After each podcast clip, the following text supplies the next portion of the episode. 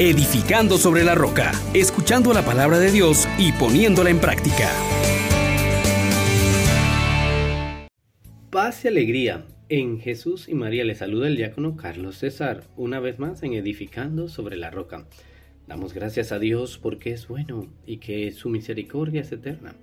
Hoy nos invita a reflexionar en cómo los discípulos perseguidos pasaban de un lugar a otro difundiendo el Evangelio.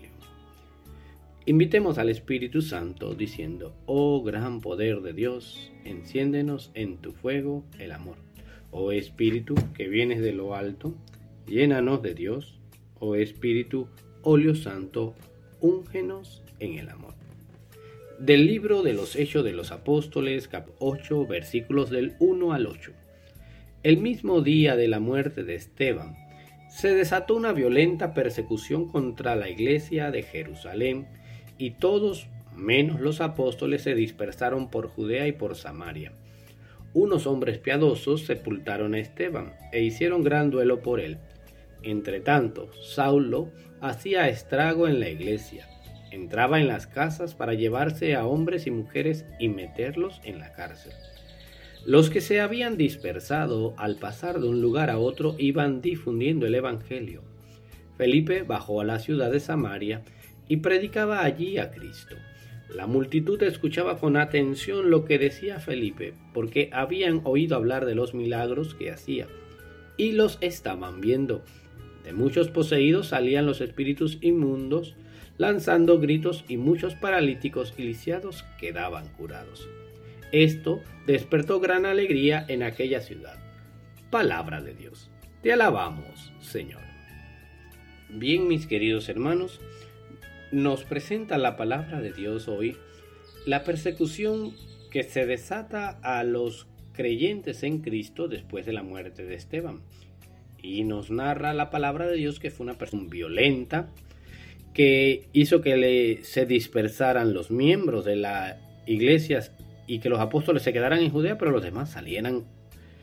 Y esto generó definitivamente una difusión del Evangelio que aquellos perseguidos iban transmitiendo el Evangelio por todas partes.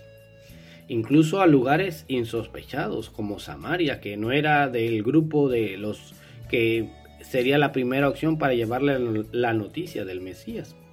Y todo esto despierta una gran alegría.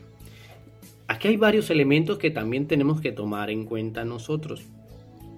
Que ante la persona de Cristo no nos podemos quedar indiferentes y que esto va a generar persecución para quienes están dispuestos a transmitir la verdad de la salvación en Cristo Jesús. Y esto nos cuestiona también a nosotros porque hemos asumido una tarea de difundir el Evangelio. A todas las naciones es el envío que nos ha hecho Jesús, es la gran comisión que se nos ha dado. Y el llamado a vivir con alegría este encuentro.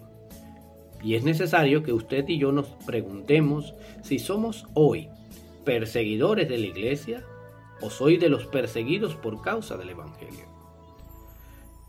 Es necesario que también en medio de esto reconozcamos y aclamemos al Señor que no abandona su iglesia porque no la ha dejado en estos dos mil años de persecución y que su fidelidad es grande.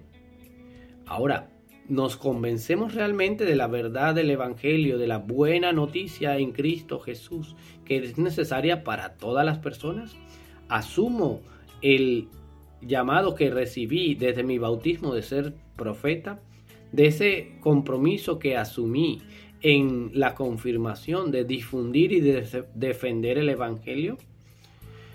Es necesario que seamos osados, hermanos, en evangelizar a tiempo y a destiempo porque Dios nos ha dado esa tarea de ser sal de la tierra, de luz del mundo, incluso yendo a lugares los menos sospechados.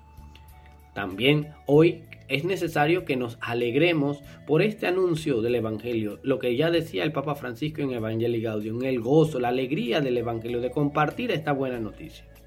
¿Cómo hacemos todo esto entonces, hermanos?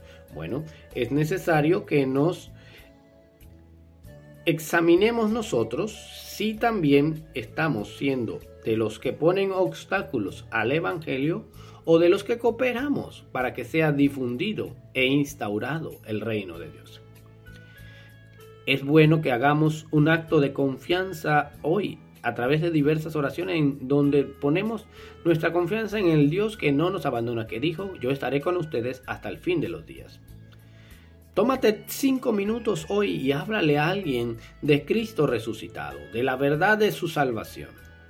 Y por supuesto, seamos agradecidos con Dios porque es eterna su misericordia y llenos de alegría estamos llamados a vivir como cristianos. Que Dios les bendiga y tengan un excelente día en nombre del Padre, del Hijo y del Espíritu Santo. Amén.